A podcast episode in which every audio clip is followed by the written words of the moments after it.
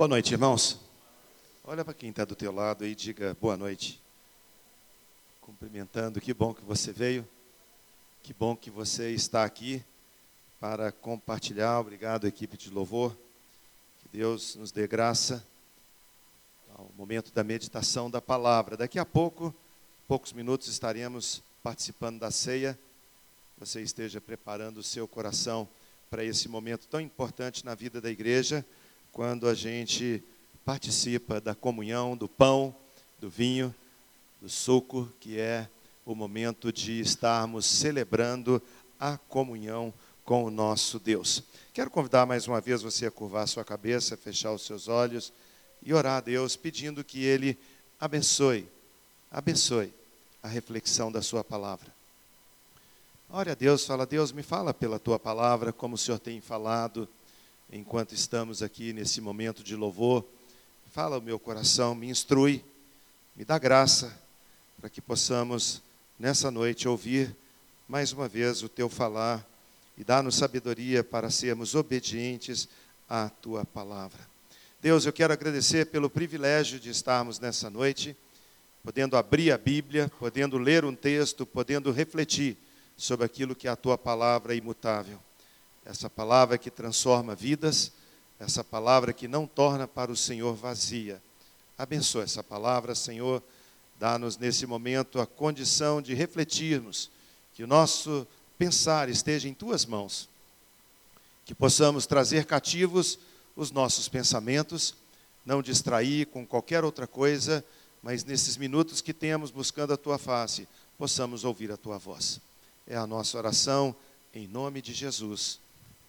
Amém. O texto que eu quero compartilhar com os irmãos se encontra no Salmo 78, versículo 3 até o versículo 6, que diz assim: O que ouvimos e aprendemos, o que nos contaram nossos pais, não o encobriremos a seus filhos, contaremos à vindoura geração os louvores do Senhor e o seu poder e as maravilhas que fez. Ele estabeleceu um testemunho em Jacó e instituiu uma lei em Israel. E ordenou a nossos pais que os transmitissem a seus filhos, a fim de que a nova geração os conhecesse, filhos que ainda hão de nascer, se levantassem por sua vez, se vez os referissem aos seus descendentes. Nós temos conversado nesse tempo sobre família. Temos, ao longo do mês de maio, conversando sobre lares. O tema central foi convertendo o coração dos pais aos filhos, convertendo o coração dos filhos aos pais. E sempre pensando naquele tema que estamos estudando ao longo do ano sobre, sobre tudo que se deve guardar, guarda o teu coração. Eu estive lendo um texto, copiei ele aqui, F. D. Eliot, escreveu assim. Interessante as atitudes de alguns pais. Eles se recusam a dar aos seus filhos adolescentes a chave do carro, pois sentem que eles ainda não têm maturidade suficiente para tomar decisões apropriadas para dirigir com segurança. Porém, eles se recusam a dirigir a vida religiosa dos seus filhos, porque entendem que eles devem chegar às suas próprias conclusões em relação a Deus. Fiquei pensando sobre isso. Quando eu era menino, por volta lá de 15, 16 anos, a gente ia muito no sítio que o meu avô tinha, aqui pertinho de Belo Horizonte. E uma das coisas que eu mais tentava, ou pelo menos tentava tentar, era pedir meu pai a chave do carro para lavar o carro dele. Meu pai sabia que eu não queria lavar o carro dele de jeito nenhum. Aquilo não passava de uma estratégia para pegar a chave do carro e poder manobrar. Vira para cá, vira para lá. E meu pai, às vezes, ele falava assim: Não, eu vou abrir o carro para você, você pode lavar o carro. E eu, às vezes, tinha que continuar aquela proposta inicial para não cair em nenhum tipo de constrangimento meu mesmo de dizer, eu queria lavar o carro, mas o que eu queria de fato era a chave do carro. E o tempo passando até que surge aquela oportunidade de, é, com a chave do carro, manobrar, fazer isso, fazer aquilo. Mas eu lembro que o meu pai falava comigo assim: quando você fizer 18 anos, quando você tirar a carteira, você vai poder dirigir o seu carro. Interessante que, da mesma forma, nós pensamos isso em relação aos nossos filhos.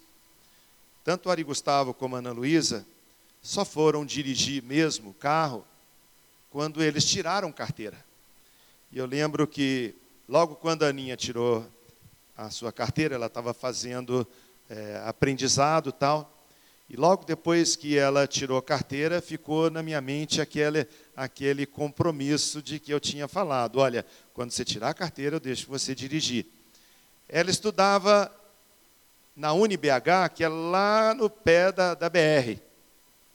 Pega aquela avenida e vai toda a vida. E ela falava comigo assim: pai, dá a chave do carro. Chegou a hora de eu dirigir. E o meu medo, sem querer demonstrar a falta de confiança nela, de que ela podia de, de fato dirigir. Aí, irmãos, eu encontrei uma estratégia que me custou muito tempo, mais muito tempo. Sabe o que eu fazia? Eu saía da minha casa com ela dirigindo e eu do lado. Ela chegava na escola, eu pegava o carro, vinha dirigindo para o trabalho, depois ela me ligava falando assim: pai, vou sair daqui 15 minutos. Eu enfrentar aquele trânsito todo para chegar, dar o carro para ela, para ela via dirigir até em casa. E ela olhava para mim e devia pensar assim: meu pai acha que eu não sei dirigir ainda, mas eu já tirei carteira, eu já posso. Mas interessante que esse pensamento que nós temos, ele, ele é atual. A gente sempre fica com aquela ideia de que a gente não deve dar o carro para meninos menores na nossa nação. Isso não é permitido. Ou enquanto eles não têm carteira, não deve dirigir. E o argumento que nós temos é aquele que eu tinha no coração, Juliano, que dizia assim: ah, meus filhos ainda não têm prática, ainda não, não, não, não estão aptos, Sabão, para pegar o carro e sair dirigindo. E na verdade, que quando eles começaram a dirigir sozinho, o coração ficou apertadinho, não ficou? Filha, chegando lá, liga para mim, mas não existia tanto celular como existe agora. Como é que você vai ter informação de que chegou bem? Sabe aquela angústia que bate, Cláudia, no coração da gente? Será que o Pedro chegou? Pedro liga, mas a gente nem sempre consegue manter aquele contato, aquela relação. E eu vi esse escritor dizendo que é interessante essa postura nossa. Nós muitas vezes achamos que os nossos filhos menores não estão aptos não são capazes ainda de sair a dirigir no trânsito da nossa cidade. Achamos que eles não estão preparados e, num contrassenso tremendo, nós os deixamos à deriva no que diz respeito à sua vida espiritual. Nós, nessa postura, queremos dizer que eles são maduros bastante para fazer a sua própria escolha. Se nós não falamos isso, Rosângela, a gente chega a pensar ou agir de tal maneira que leve a esse pensamento. Porque nós não temos de fato, amados, dedicado o tanto que se torna necessário na formação espiritual dos nossos filhos. É só olhar a sua agenda, ver como você prioriza ou não o tempo de um estudo da palavra de Deus em casa, um tempo de meditação, um tempo de oração. Aliás, qual foi a última vez que você se assentou com seus filhos menores para fazer uma oração? Por isso, muitas vezes nós ficamos até impressionados quando alguns dos nossos pequeninos fazem uma oração e a gente fala: puxa, que oração bonita. Nós não temos investido aquilo que é necessário e Deus delegou a nós, pais, a responsabilidade de falar para os nossos filhos a respeito de Deus. É uma responsabilidade, mas é uma baita, um baita de um privilégio. Poder conduzir os nossos filhos a Cristo. E quase em toda a história nossa, a não ser em casos isolados, a gente já ouviu a história de dizer que um pai ou a mãe levou o seu filho a Cristo. Eu conheço poucas histórias que dizem de um jovem dizendo: A minha mãe me levou a conhecer Jesus Cristo como Senhor e Salvador. Não, eu não estou falando de um bom testemunho, eu não estou falando de uma postura de caráter, eu não estou falando de uma posição de pai ou mãe presente, não é isso que eu estou falando. Eu estou falando sobre esse ponto que nos desafia, dizendo o que ouvimos e aprendemos, o que nos contaram os nossos pais, não deixaremos de falar aos nossos filhos. A orientação da palavra de Deus para o povo de Israel era de uma passagem da palavra de Deus de forma oral para os seus filhos. Não existia escrituras como nós temos, não existia tecnologia como nós temos, não existia cultos como nós temos. O pai tinha o privilégio e a obrigação de oralmente passar para o seu filho, contando a ele uma história daquilo que ele ouviu de seus pais e que agora ele continuaria a jornada de passar para os seus filhos. Infelizmente, dedicamos a maior parte dos nossos esforços, do nosso tempo e dos nossos recursos financeiros na formação natural dos nossos filhos, na formação acadêmica, na formação profissional e muito pouco na formação espiritual deles. E quando nós não ensinamos, não passamos para eles essa informação de quem é o nosso Deus, quem nós éramos, de onde viemos e o que Deus fez na nossa vida, onde eles vão aprender? Quem será o professor deles? Quem vai trazer a instrução que vai fazer mudança? Investimos muito na vida profissional. No entanto, muito pouco tempo, e talvez quase nenhum, na formação espiritual dos nossos filhos e netos. Qual foi o último momento na sua vida, nesses últimos meses, que você assentou com a sua filha e com seu filho para fazer uma leitura da Bíblia, para conversar sobre o que Deus tem feito na sua vida, demonstrar para eles quem é o nosso Deus. E a Bíblia começa com o desafio mostrando de forma clara que nós devemos passar para os nossos filhos identidade. Tem tudo a ver com o que nós somos. E quando nós contamos o que somos, não podemos legar a história de quem nós éramos. Nós tínhamos um passado sem Cristo. Nós tínhamos um momento na nossa história que não conhecíamos o Evangelho, e muitos de nós, muitos de nós, viemos a conhecer Cristo numa idade já avançada. Há um tempo na nossa classe aqui do CFM, o Toninho da Salmex, contando o seu depoimento, ele disse: Por que, que não me falaram de Jesus muito tempo antes? Que arrependimento não ter conhecido o Evangelho, Wagner, quando eu era jovem. Que tristeza não ter conhecido Cristo quando era um jovem fazendo as minhas escolhas. Experimentei agora muita tragédia na minha vida, muita tristeza, muita marca, para poder ver, depois de tanto tempo, o tempo perdido. Nós passamos para os nossos filhos identidade. E sabe, amados,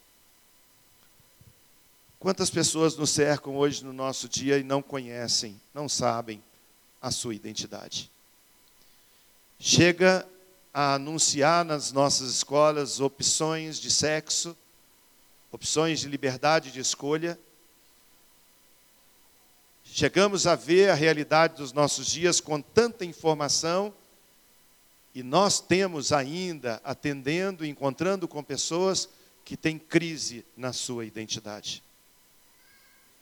Não compreendem, não sabem o que são, o que é a sua vida. Tudo porque não tiveram o prazer de receber dos seus pais uma identidade.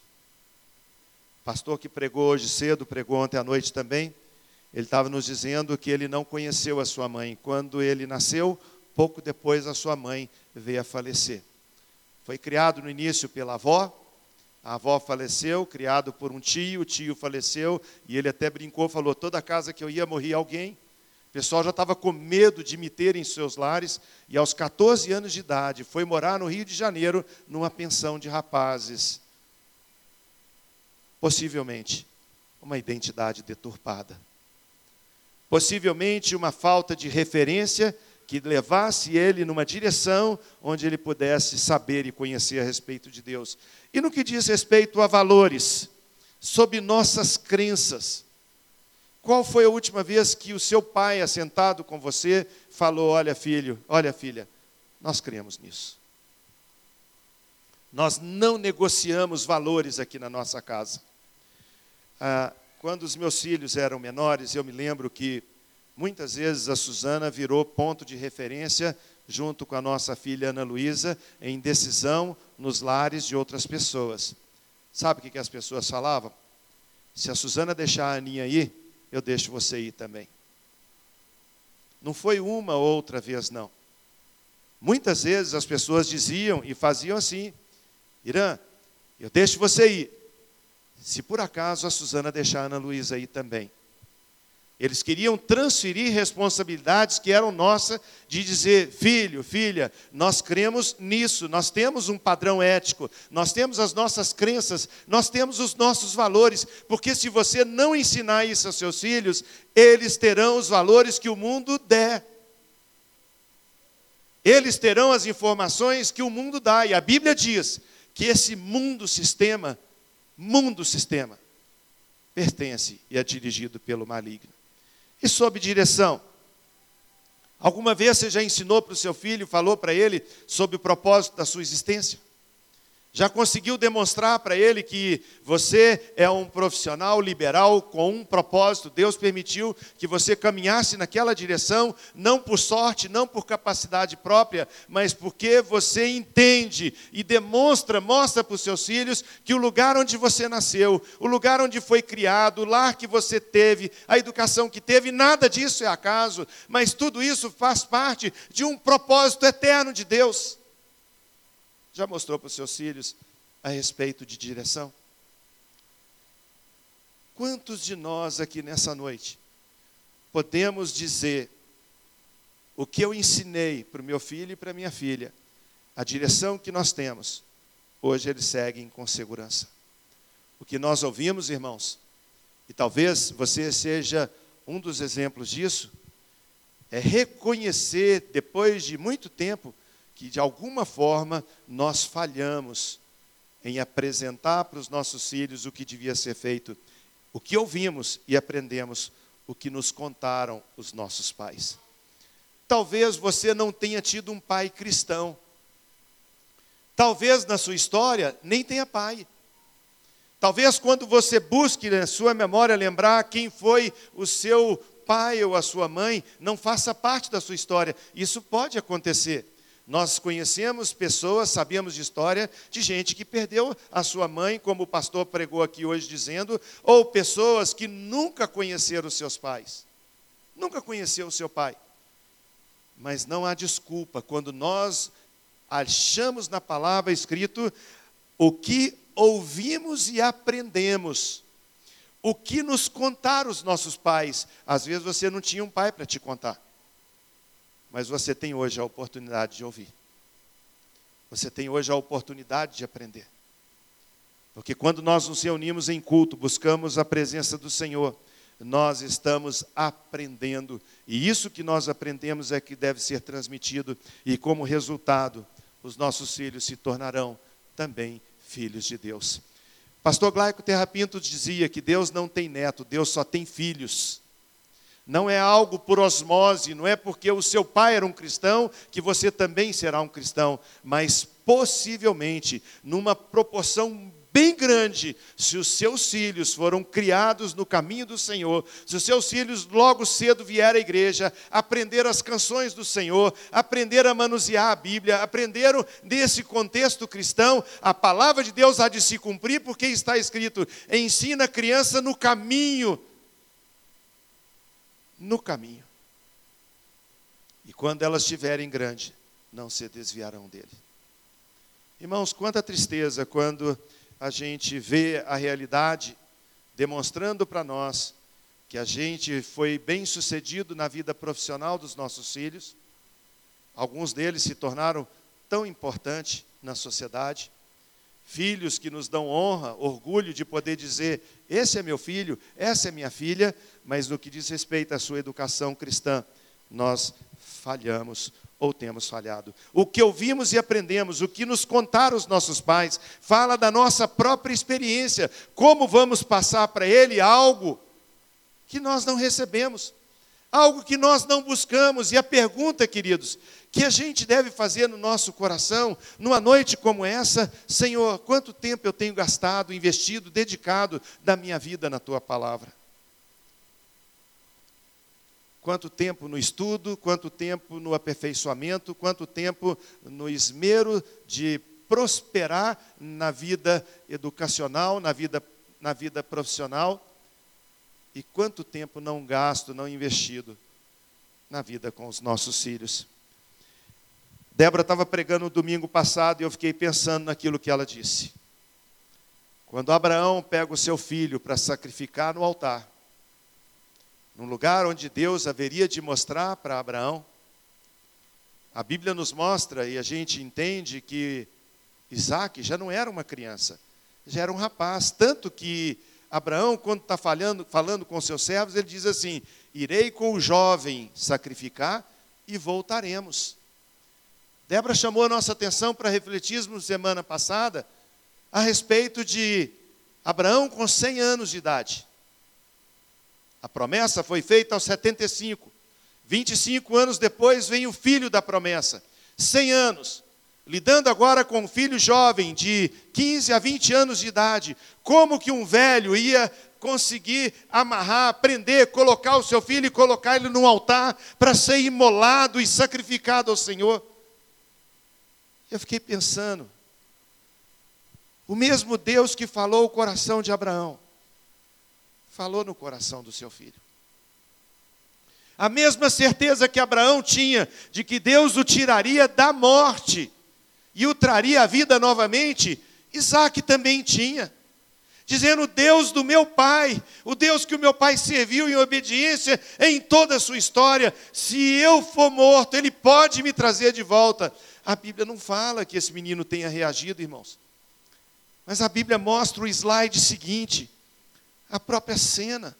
Quando o pai, com o cutelo na mão, com a, uma faca, para matar o seu filho, quando ele levanta para sacrificar Isaac, ele ouve uma voz que fala: Abraão, Abraão. Abraão fala: O que foi, Deus? Não faça isso com teu filho. Eu vi que você teme a Deus, eu vi que você é fiel. Não faça isso, não precisa. Você já parou para pensar o que deve ter sido a conversa daquele pai com seu filho? Ufa, filho, você escapuliu por um tris. Pai, quase que você me matou. Mas sabe qual que deve ter sido de fato a conversa? Pai, Deus é fiel. Pai, Deus é Deus. Tive lendo também a história de Noé essa semana. Quando a gente vê num prazo, irmãos, é prazo de aproximadamente 100 anos. Não existe isso escrito de forma clara na Bíblia.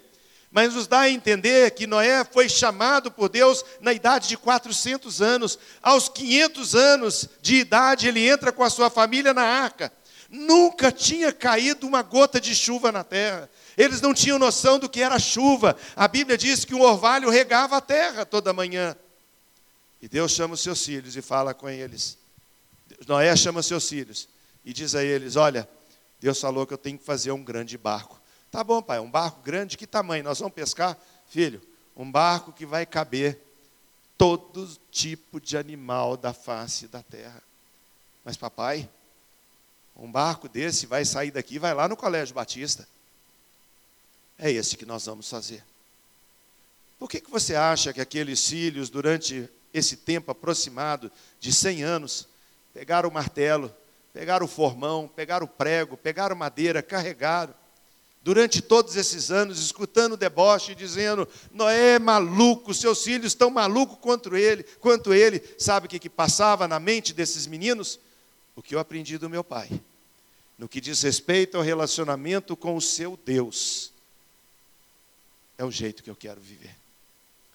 Até o dia que Noé ouve Deus falando: abre a porta da arca, deixa os pares de bicho entrar, entra com a tua família, porque eu vou fechar a porta. Cem anos, irmãos. O que esse homem deve ter ensinado para os seus filhos a respeito do seu Deus?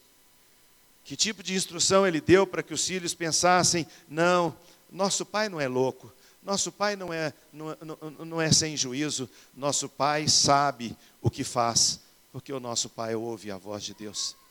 Você ouve a voz de Deus? Você ouve Deus falar? O que ouvimos e aprendemos, o que nos contaram os nossos pais, não encobriremos aos nossos filhos. Irmãos, eu louvo a Deus por essa igreja querida, eu louvo a Deus por essa igreja.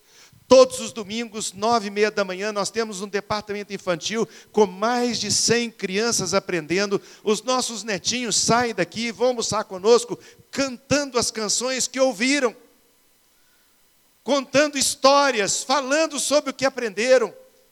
Mas isso não é o bastante, isso não é o total, isso não é o tudo. O tudo, querido, é o que você vai fazer ao longo da semana com os seus filhos, ensinando a ele a palavra de Deus. Temos experiências pessoais com o Senhor para poder dizer: meu filho, confia no Senhor, Ele cuidou de mim, Ele vai cuidar de você. Meu filho, vale a pena servir ao Senhor. Eu tenho certeza absoluta que muitos de nós aqui nessa noite não temos os nossos filhos servindo ao Senhor. Infelizmente, muitos de nós aqui na igreja não temos os nossos filhos como servo de Deus. Podemos até pensar onde eu falei, ou às vezes você pode pensar, eu fiz tudo, é claro, a escolha é deles. Mas a Bíblia diz: ensina a criança no caminho que deve andar. Ensina, ensina, o nosso papel é ensinar. A própria maneira de viver a educação, ela é diferente, irmãos. No passado, no tempo que eu era menino, quando depois entrei na faculdade, a ideia central é que se ensine. A ideia central hoje, irmãos, é que se aprenda. Um professor meu que ensinava sobre fundações, um homem que tinha placas aqui em Belo Horizonte em várias obras sobre fundações e estruturas, sobre sondagem. Um cara muito bem conceituado na nossa cidade. Não sei nem se ele é vivo, foi meu professor há 45 anos atrás. Um dia um colega fez para ele uma pergunta: Professor, como é que eu resolvo uma situação semelhante a essa? Sabe o que ele falou? Você está achando que eu sou louco de te ensinar o pulo do gato? O que eu gastei anos para aprender e para poder me tornar quase que exclusivo nisso, você acha que eu vou entregar para você de bandeja? Mas é exatamente esse pulo do gato, exatamente esse entregar de bandeja, o desafio de Deus na minha vida e na sua vida, para poder educarmos os nossos filhos no caminho do Senhor. Mas como eles vão crer se o nosso testemunho não é compatível? Como eles vão receber aquilo se a palavra que nós falamos nós não cremos? Irmãos, eu já contei isso para vocês, isso, isso traz um temor no meu coração, isso traz uma alegria, uma gratidão. Eu tinha preparado uma mensagem para pregar anos atrás, a minha filha ainda era menina em casa. Eu acordei de madrugada com um texto pronto, uma mensagem escrita. A minha filha vai beber água, passa pela copa, me vê acordado, duas, três horas da manhã. Eu já tinha rasgado uma dúzia de papel. Eu já tinha amassado uma dúzia de mensagens, textos que eu tinha escrito, eu amassava, jogava fora. Ela falou, pai, o que você está fazendo acordado? Falei com ela, filha, eu vou pregar agora de manhã. E eu estou achando que eu não vou poder falar o que eu pensei falar. Ela falou, por que não, pai? Falei, sabe, filha, eu acho que eu não estou vivendo o que eu gostaria de pregar. Ela me deu um beijo falou: Papai, vai deitar, vai dormir. Fica assim, não, vai dormir. Ela foi, mas eu não consegui dormir. Dia seguinte, cedo, quando nós estamos saindo da igreja, voltando para casa, ela no banco de trás e a Suzana sentado na frente.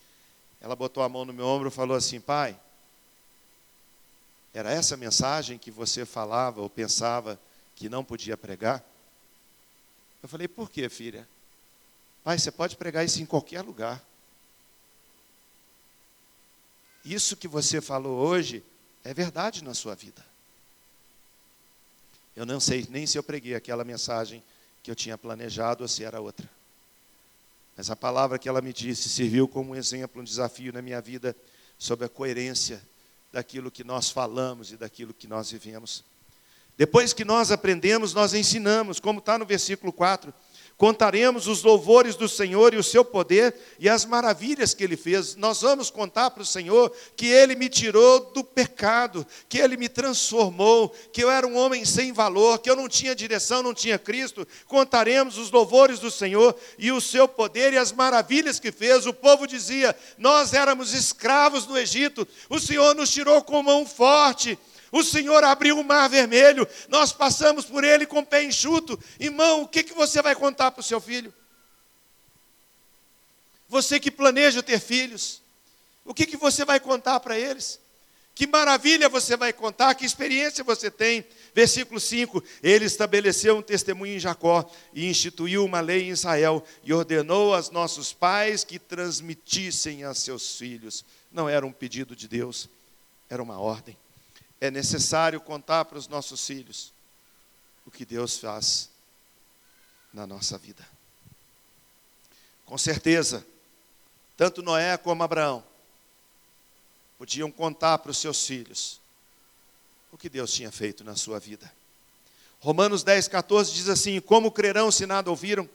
E como ouvirão se não há quem pregue? Irmãos, o, a nossa primeira oportunidade a nossa primeira chance, o nosso primeiro alvo para ouvir falar do amor de Cristo não é o colega da escola, não é o vizinho, não é o colega de trabalho, não é aquele amigo do esporte. A primeira pessoa que precisa ouvir a mensagem salvadora do Evangelho é o meu filho, é a minha filha. Eles precisam conhecer quem é o nosso Deus, mas como é que eles vão conhecer se nós nunca falamos? Ah, mas um bom testemunho, uma boa ética, uma boa conduta, irmãos, eles só serão boas pessoas para este mundo. Mas um desafio de você chegar para o seu filho, chegar para o seu neto, chegar para o seu sobrinho, alguém da sua casa, expor o plano de salvação, mostrar que Jesus Cristo morreu na cruz do Calvário por amor a nós pecadores que nós andávamos sem esperança, sem direção, e que um dia Ele entrou na nossa vida e mudou. Agora nós temos esperança de vida eterna, agora nós sabemos em quem confiamos, agora nossa vida é transformada pelo poder do Evangelho. Irmãos, esse privilégio nós não devíamos conceder a nenhum pregador. Esse devia ser o privilégio do pai e da mãe levar os seus filhos a Jesus. Precisamos falar para eles sobre as maravilhas e os milagres que Deus fez na minha vida. Mas que maravilha Ele fez. Que milagre Ele fez. Ah, que bom se Deus provocasse o nosso coração para que os nossos filhos pudessem ver você e eu e todos nós, com o quarto fechado. Abre a porta para despedir, dá uma boa noite e encontra você de joelhos, buscando o Senhor. Que bom seria se o teu filho, em vez de ver você na frente da televisão, vendo até tarde a última série, o último jogo, o último programa, ele visse você folheando a palavra, debruçado na Bíblia, consultando o que Deus tem para a sua vida. Ah, que bom se o seu filho ouvisse você liberando palavras de bênção e não de maldição. Que bom que os nossos filhos vissem que a nossa conduta ela é compatível com as nossas palavras. Versículos 6 e 7 diz: para que a nova geração conhecesse ao Senhor, filhos que ainda iriam nascer e pudessem, por sua vez, falar a seus descendentes, para que pusessem em Deus a sua confiança e não se esquecessem dos feitos do Senhor e observassem os seus mandamentos. É contada uma história verdadeira de um filho de pais judeus que morava numa cidade da Alemanha. Esse menino tinha profunda admiração por seu pai, profunda admiração pelas práticas judaicas aprendido desde a sua tenra infância na sua casa. Sua família teve que mudar de cidade onde moravam para uma outra cidade. Nessa outra cidade não existia nenhuma sinagoga. E eles então foram para uma igreja luterana. Seu pai, por motivos de contatos e melhoria dos seus negócios, decide então frequentar com a sua família essa igreja luterana. Naquela igreja, tudo era diferente daquilo que ele sempre ouvia do seu pai com respeito a seu Deus, suas crenças e suas ideias. Aquele jovem não conseguia entender porque o seu pai tinha mudado tanto daquilo que antes cria de todo o coração e ensinava na sua casa. Esse jovem fica muito confuso, desapontado e frustrado com o seu pai e com tudo aquilo que agora era tão diferente da sua formação religiosa. Mais tarde decide estudar na Inglaterra, deixa a casa dos seus pais para trás Durante muitos anos, dedica-se ao estudo de vidas, pessoas e religião. Escreve um texto conhecido até os nossos dias, quando diz que a religião é o ópio das massas. Se torna no fundador do comunismo, ou seja, uma vida sem Deus. O seu nome é Karl Marx. Uma realidade se nós não mantivermos um padrão de ensino coerente do que a Bíblia ensina a cada um de nós sobre disciplina, orientação, cuidado, zelo, padrão, firmeza, nós vamos perder os nossos filhos. Talvez a gente vá viver uma geração como aconteceu nos dias do povo de Israel. Quando está escrito no livro de Juízes, que durante todos os dias, Josué fala sobre isso também, todos os dias da vida de Josué, o povo serviu a Deus. Mas está escrito no capítulo seguinte, em Juízes, dizendo: Mas levantou-se uma geração que não conhecia Deus, nem o que fizera a Israel. Que Deus nos dê graça de contar para os nossos filhos aquilo que aprendemos, aquilo que nos contaram os nossos pais. Não encobrir aos nossos filhos, mas que possamos contar às vindouras gerações os louvores do Senhor e o seu poder e as maravilhas, as maravilhas que ele fez. Amém, irmãos? Posso ouvir um amém? amém. Curve a sua cabeça, feche os seus olhos. Quero convidar os nossos irmãos diáconos a vir aqui à frente preparar esse momento da ceia do Senhor.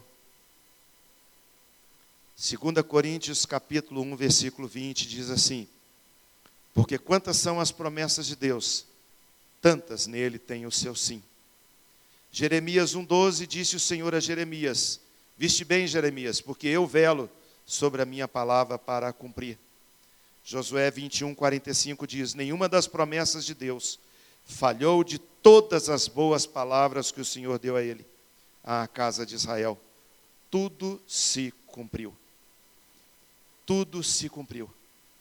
No final da vida de Josué, no momento de reflexão e decisão que poderia mudar toda a história, ele diz a todo o seu povo: vocês podem escolher servir ao Deus que vocês quiserem. Vocês querem servir aos deuses que os nossos pais serviram da além do Eufrates? Fica livre. Eu e a minha casa, porém, serviremos ao Senhor. Talvez nessa noite, momento de ceia, momento de reflexão, seja momento de pensarmos também em renovar um pacto com o nosso Deus e dizer: Senhor, eu e a minha casa serviremos ao Senhor. Curve a sua cabeça, feche os seus olhos. E faça desse um momento de oração antes de pegar os elementos da ceia. O que você tem ouvido? O que você tem aprendido? O que nos contaram os nossos pais? O que podemos contar aos nossos filhos? Das grandezas do nosso Deus, do que Ele fez e faz na nossa vida, dos seus louvores e milagres, ou nós não temos nada para contar? Fala com Deus, Deus, eu quero escrever uma nova história. Eu quero ser capacitado pelo Senhor para levar os meus filhos a te conhecerem, Jesus, como Senhor e Salvador. Deus querido, nos socorre nessa noite, nos ajuda. Tua palavra nos fala sobre tudo o que se deve guardar, guarda o teu coração. Ajuda-nos, ó Deus, nessa noite a guardar o nosso coração daquilo que não é teu. E abrir o nosso coração para aquilo que vem do Senhor, para que possamos transmitir aos nossos filhos, filhos que ainda não vieram, ou aqueles que nós já temos, para que eles também conheçam Jesus Cristo como Senhor e Salvador. Nessa noite queremos dizer, como disse Josué, eu e a minha casa serviremos ao Senhor. Nós oramos em nome de Jesus. Amém. Você agora vai receber um pedacinho de pão dos nossos diáconos, um cálice de suco de uva. Não coma, não beba, espera. Vamos fazer todos juntos celebrando o nosso Senhor e Salvador.